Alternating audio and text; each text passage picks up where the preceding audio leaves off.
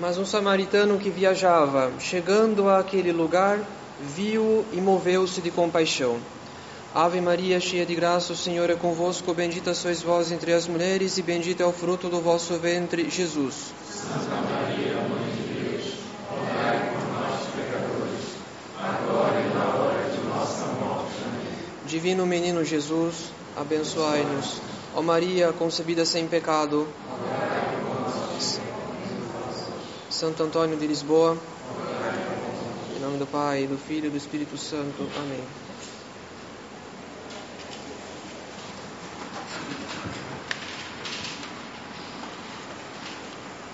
Caros fiéis, ouvimos São Paulo dizer na Epístola da Missa o quanto o ministério do Espírito, ou seja, o quanto o Novo Testamento é glorioso, pois supera a glória do Antigo Testamento, que não era pequena. Se no Antigo Testamento os filhos de Israel não podiam encarar a face de Moisés quando de retorno da montanha, após ele ter falado com o próprio Deus, por causa do esplendor de sua face, no entanto, somos nós que vemos o que há de mais glorioso, conforme ouvimos nosso Senhor declarar no Evangelho da Missa: Ditosos os olhos que veem o que vós vedes, pois vos digo que muitos profetas e reis desejaram ver o que vós vedes e não o viram. A glória do Antigo Testamento era grande, porque Deus era a origem da lei e o fim almejado no seu cumprimento. Deus era o autor de tudo o que havia de verdadeiro e permanente na lei. E nesse sentido, nosso Senhor não veio para abolir a lei e os profetas, mas para levar a termo, para conduzir à perfeição a doutrina presente no Antigo Testamento. Conduzir à perfeição tais preceitos, caros fiéis, consiste em não se ater, não se limitar ao seu sentido literal. Pois, conforme também ensina o apóstolo, a letra mata, mas o espírito vivifica. Conduzir à perfeição os preceitos da lei consiste em praticá-los não apenas exteriormente, mas movidos interiormente pela caridade, que torna boas tanto as nossas obras quanto as nossas intenções. Por esta razão, devemos ouvir a, pará a parábola do bom samaritano não apenas com uma lição de simples misericórdia corporal, mas antes de tudo, com uma lição de caridade, pois a caridade é um amor espiritual. A caridade nos faz amar a Deus no próximo, e isso é superior a qualquer auxílio às suas necessidades corporais ou materiais. Para se entender a parábola do bom samaritano, caros fiéis, é preciso compreender o peso da questão que o doutor da lei dirige a nosso Senhor.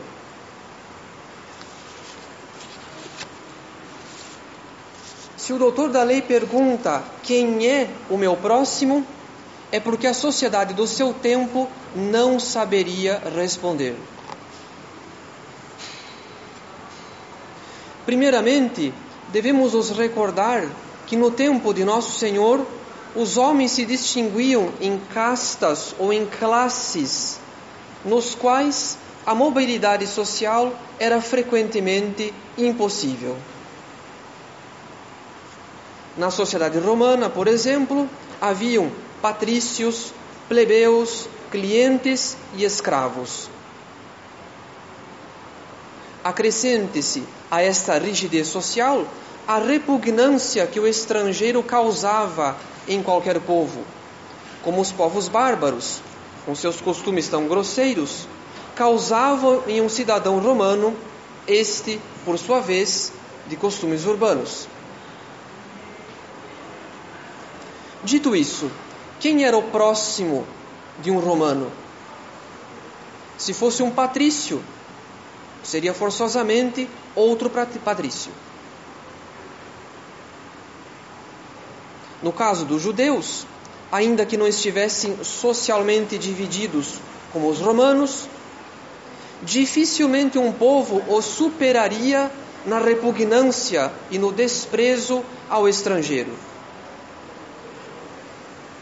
Afinal, quem eram os estrangeiros, senão os gentios, os pagãos, os povos que não receberam uma eleição especial do próprio Deus? Bem sabemos que o povo de Deus deveria se separar dos demais povos, a fim de não ser seduzido pela idolatria e mesmo pela política dos gentios. Mas o Talmud, isto é, o comentário judaico à lei, levou esta ordem divina a extremos inconcebíveis.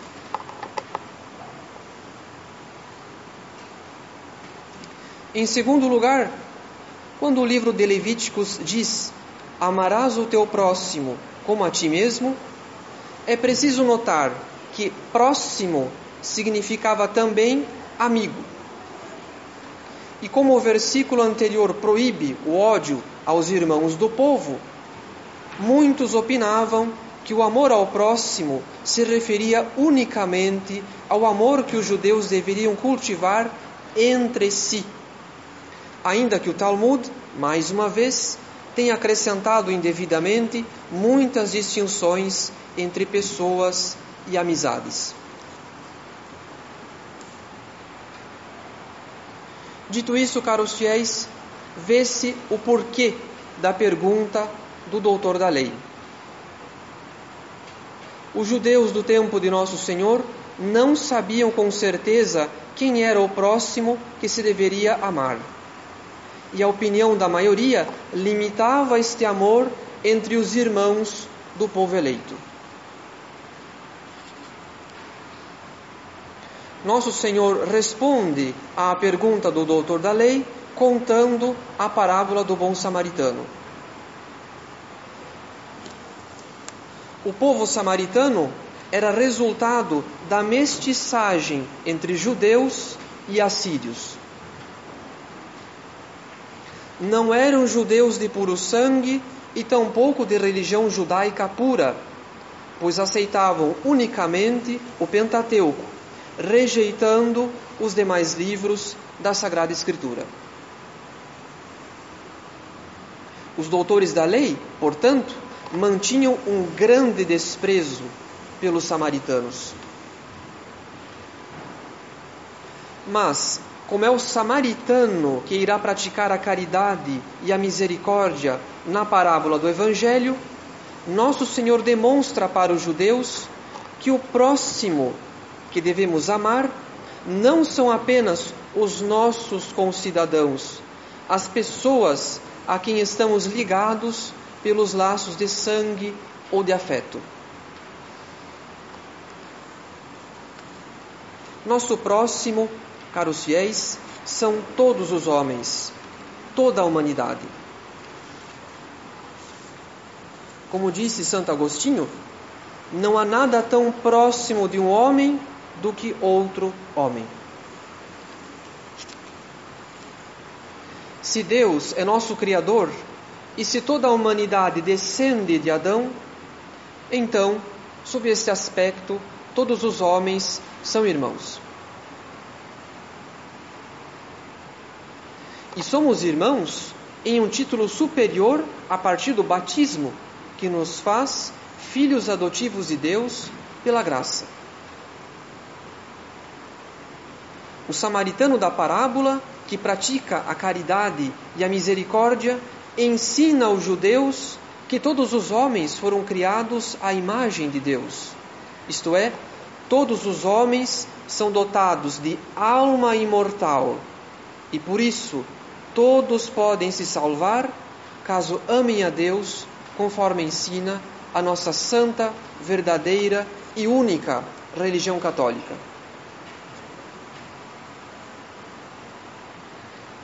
Mas ainda que todos os homens sejam o nosso próximo, é humanamente impossível que cada um de nós possa fazer o bem a toda a humanidade.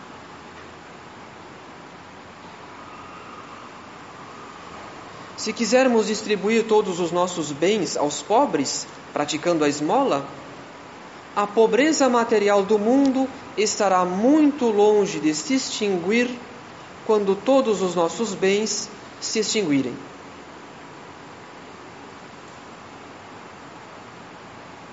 Se o samaritano da parábola ajudou o homem ferido e assaltado que encontrou no seu caminho, isto significa que o amor ao próximo não consiste numa militância humanitária, numa ajuda humanitária, como se cada indivíduo estivesse obrigado a realizar obras de misericórdia para com toda a humanidade, ou se desfazer de todos os seus bens para dá-los aos pobres.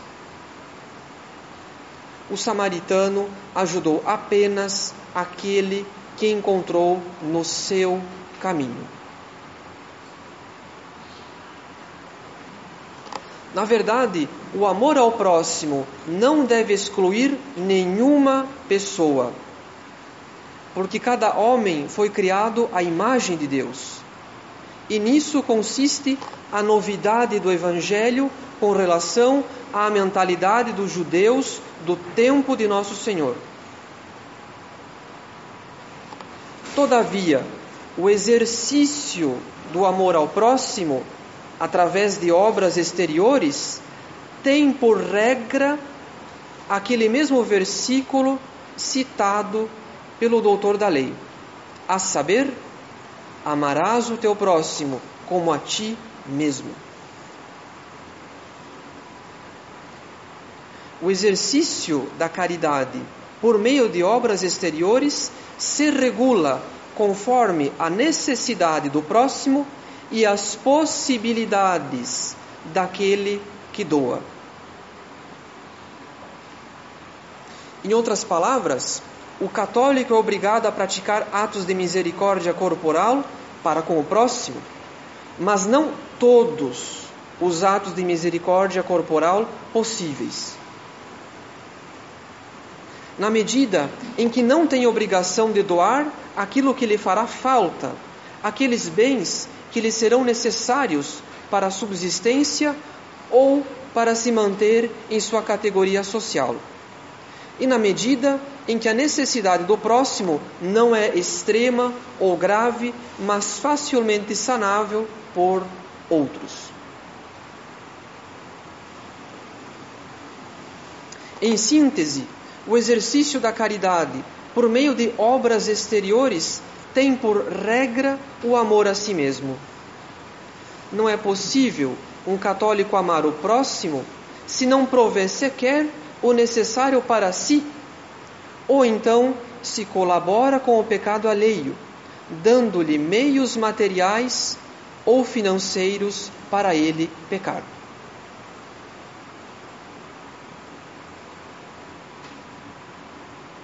Por outro lado, ainda que o exercício da caridade tenha limites, fora dos quais as obras exteriores podem causar um dano para si ou para o próximo, o amor de caridade, enquanto tal, se estende a todos os homens, sem limites, como pensavam os judeus.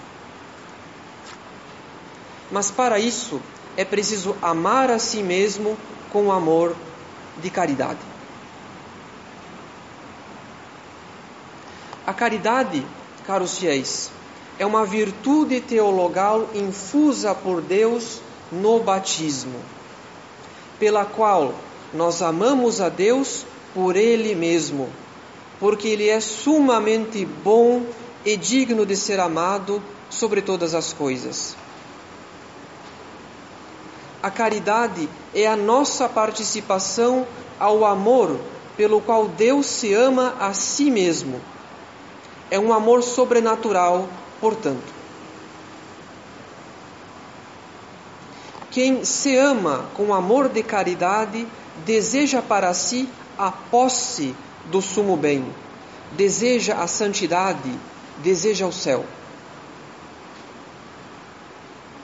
E porque reconhece no próximo uma criatura capaz de Deus, uma alma imortal capaz de se tornar templo do Espírito Santo, ama o próximo com amor de caridade, isto é, por amor a Deus. E neste sentido, o amor de caridade não tem limites.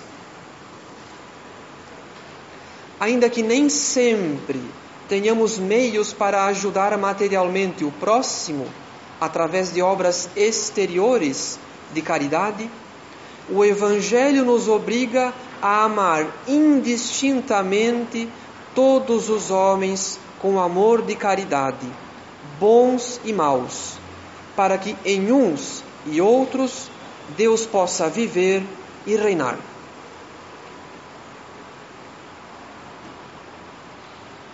Por essa razão, a parábola do bom samaritano não possui apenas um sentido literal, que é a prática das obras de misericórdia corporal, mas também um sentido espiritual, que é o mais importante. Afinal, o samaritano representa o Cristo.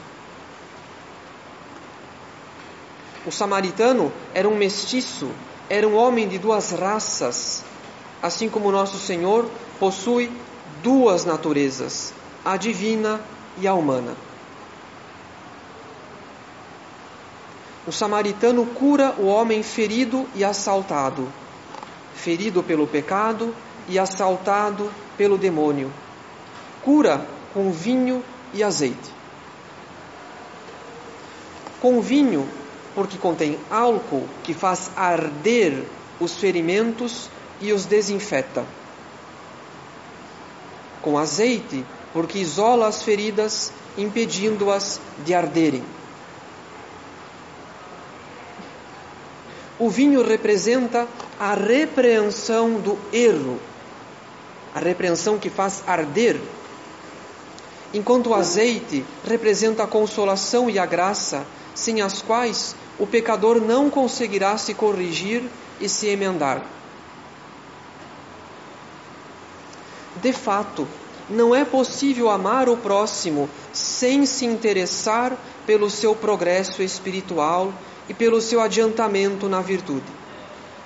Não é possível amar o próximo sem se interessar pelo seu progresso espiritual e pelo seu adiantamento na virtude. Não é possível amar o próximo com amor de caridade sem querer que ele abandone seus vícios e adquira as virtudes, porque a caridade consiste em desejar Deus para o próximo. Mas como só podemos amar o próximo na medida em que amamos a nós mesmos, isso significa que só poderemos ajudar o próximo, corrigindo-o, admoestando-o, emulando-o a praticar o bem, dando-lhe o bom exemplo e rezando por ele, se nós mesmos procurarmos exercer a caridade para conosco.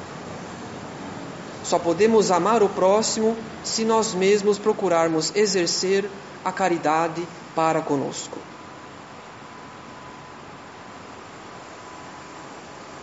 Um católico tíbio, envolvido nos vícios, na preguiça, ou então cheio de si por causa da soberba, não terá nada a oferecer ao próximo, na medida em que não tem sequer para si. Pior do que não ter meios para oferecer esmolas ao próximo é não ter orações para, para lhe dar. É não poder lhe dar bons exemplos.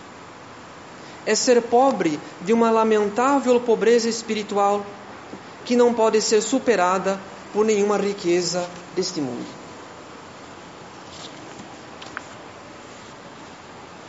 Se somos pobres espiritualmente, se não somos ricos de graças e de caridade, se não nos amamos por amor a Deus, mas estamos envolvidos pelos laços do amor próprio desordenado, pela concupiscência da carne ou pela soberba, isso significa que nossas amizades não serão espirituais, não serão santas, não serão puras. Estaremos inclinados a cobrir os defeitos dos nossos amigos com lisonjas e respeito humano. Procuraremos nossos amigos para pecar com eles, por exemplo, pelos excessos no falar e no beber.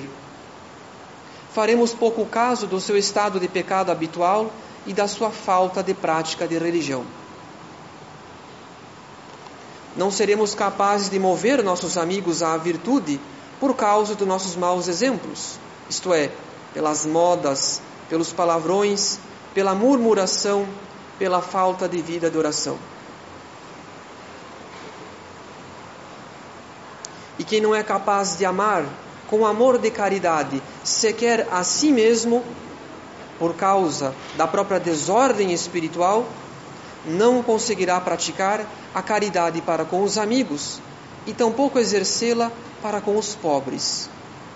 Porque, ainda que a esmola possa suprir uma necessidade material do próximo, sem caridade não há mérito para a vida eterna. Sem caridade não se faz nenhum bem espiritual a si mesmo e ao próximo. Caros fiéis, a vida em sociedade exige a vida interior. Precisamos pôr em ordem a nossa vida espiritual. Precisamos nos amar com amor de caridade, a fim de que, a semelhança do bom samaritano, sejamos capazes de amar também o próximo com amor de caridade, praticando as obras de misericórdia espiritual e material para com os amigos, os inimigos, os ricos, os pobres, os familiares e os estranhos. Por esta razão, o bom samaritano conduziu o homem ferido e assaltado até aquela hospedaria que se encontrava em meio ao caminho, que é uma imagem da igreja, onde o hospedeiro, isto é, a autoridade da igreja, nos dá o alimento da doutrina e o repouso da vida de oração. Não sejamos como aquele sacerdote e aquele levita que passaram pelo homem ferido e assaltado e não o ajudaram. Se não vivemos na graça, se não temos vida de oração, de nada adianta estarmos a caminho da igreja, ocupados com as ocupações da igreja, porque nossa falta de caridade para conosco nos torna incapazes de exercê-la para com o próximo. Louvado seja nosso Senhor Jesus Cristo.